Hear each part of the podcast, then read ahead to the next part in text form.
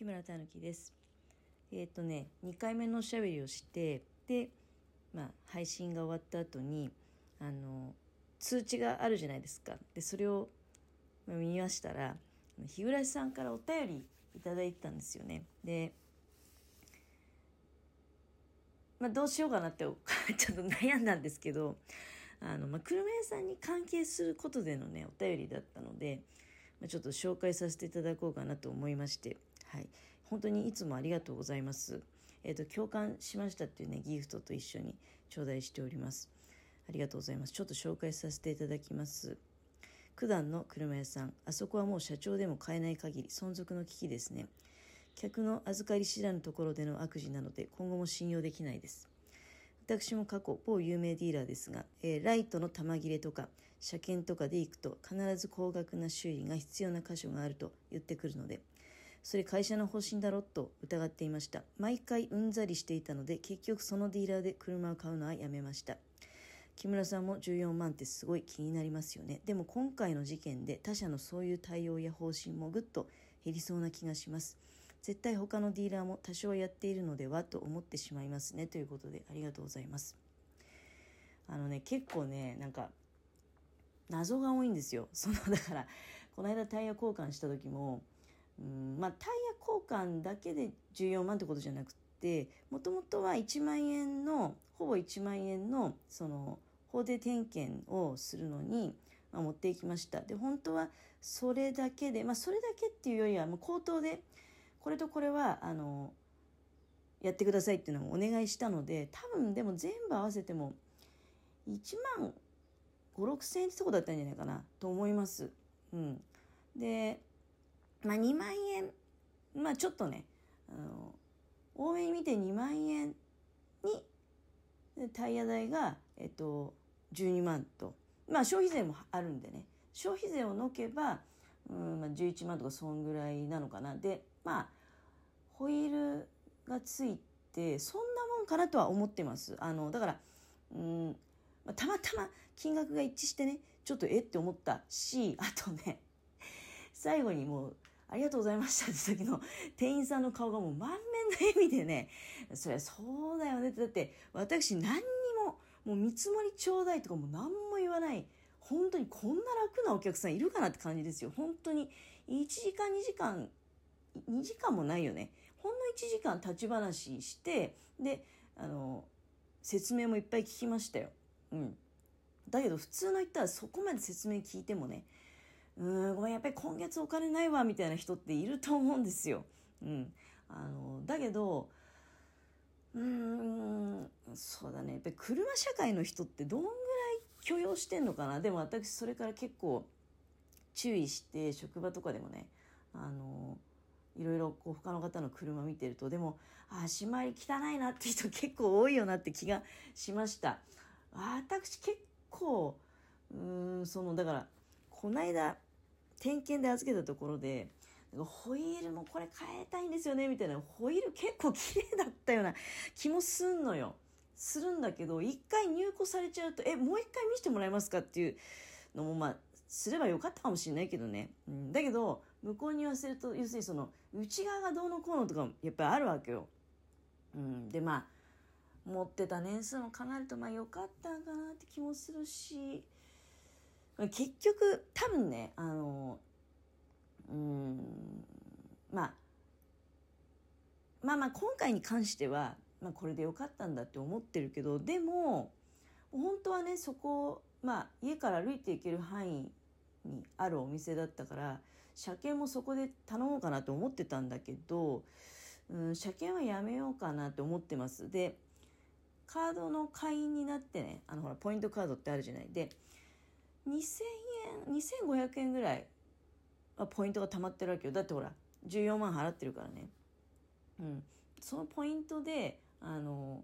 車を洗う洗車のなんかあるじゃない？カーシャンプーとかね。そういうのを買ってでポイントを全部使い切ってでまあ車検はね悩んでる。車検来年の6月なんでうんどうしようかなって。車検専門店あるじゃない？そういうところで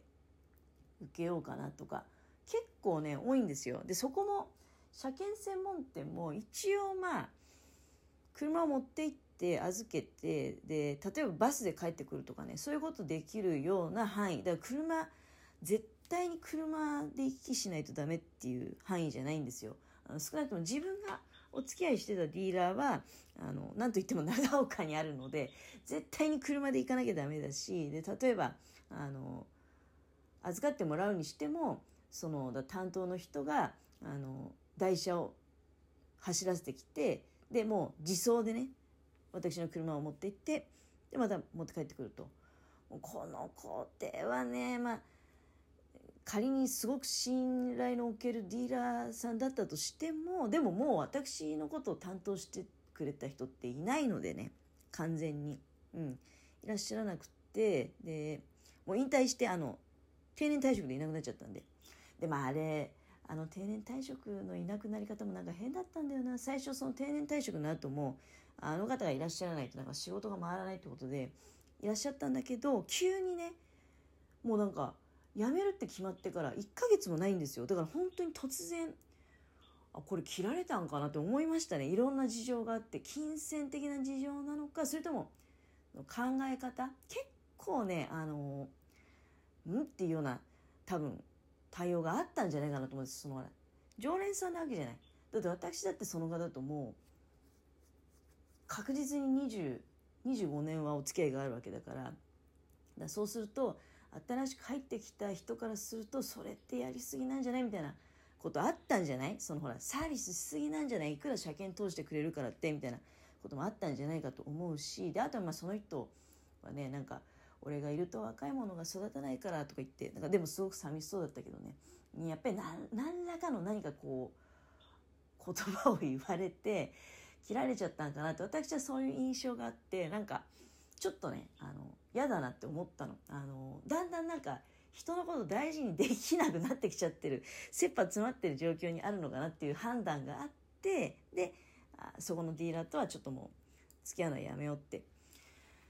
思ってたところがある。うん、でまあね本当にねその難しいよね。これからは車維持していくのって難しい世の中になるのかなっていうそのなんか幕開けみたいなこの事件の発覚ね。だって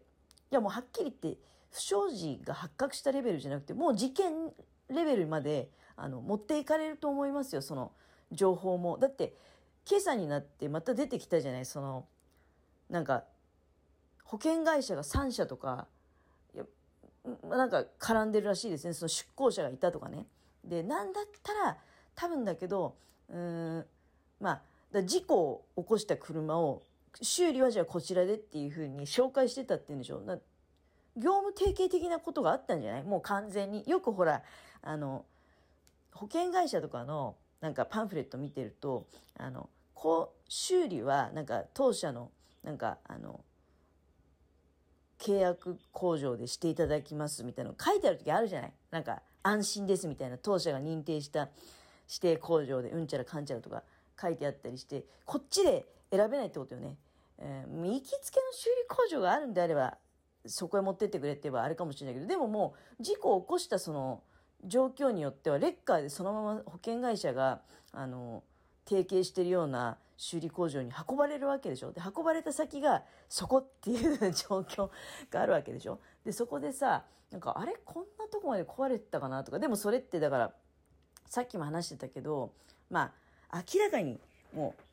うバンパーだけ行かれちゃいましたね。とかそういうんだったらまあともかくもう例えば前方がぐしゃっていっちゃってた時に中のことまでねあ実はもう中もこれ傷んでるんですよみたいなこと言われちゃったらああそうなのかってなるわけじゃない。で、えー、まあどうせ保険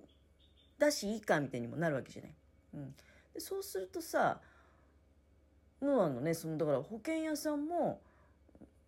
多分だけどその出向者とかも会社によっては出向者なんかもいたりして現場で見ててね、うん、多分だけどいやー知らなかったですってことはないと思うよ。うん。うん、なんだったらなんていうのその全然善意でねあ全然知らなくて出向させられて見ててえあれってややばくないですか？みたいなことを報告を上げてたとしてもどうなんだろうね私思うけどいつもこういう時って今までの世の中って私が感じてたのって正しいことを言う人の方があの排除されるんですよ。っていうのは正しいことを言う人の方が少数派だからね。大大概は組織の中って。私そういう気がするんですけどどうですか？あのでもね今私いやそうじゃないっていうふうに信じたい思いもあるし今私のいる会社なんかはあのそういうのはないからすごくね私はやっぱりずっといたいなって思えてきてるしあのいや私今まで行ったところってそういう感じじゃなかったんですよ。なんかいやそれ正論だし分かってるけどうるせえみたいになっちゃうんですよ。あの正しいこと言ってる人の方がね、うん、叩かれたりあの、まあ、追い出されるという運命にある、うん、そういう思いした人もいっぱいいたんじゃない？だからあの全部が全部なんかグルになっててね、うん、なんかヒヒヒヒとか言ってなんかあの北総へ見ながら、うん、その悪事に加担していたっていうわけじゃなくてどっちの組織にもねあのそういう善良な心を持った人っていうのがある一定数いてなんだけどな何らかの形で排除されていきどんどんねあのもう悪いことだらけになったその慣れの果てでね、まあ、今回みたいなことになっちゃってるんじゃないかなって思うんだけど 何が言いたかったんだ？何が言いたかったんだろう？何が言いたかったのかわからないうちに時間が来てしまった、えー、ような気もしますがあのー、うんまあなんかとにかく衝撃的ななんか展開になってきてますよ、うん、だから何もかも信じられなくなってそうなってくると車やっぱりいらないんじゃね？えみたいなことになっちゃって、うん、そうするとなんかだから車のない社会になってよかったねみたいなうふふみたいな人がまた一方ではねいるのかなって気がして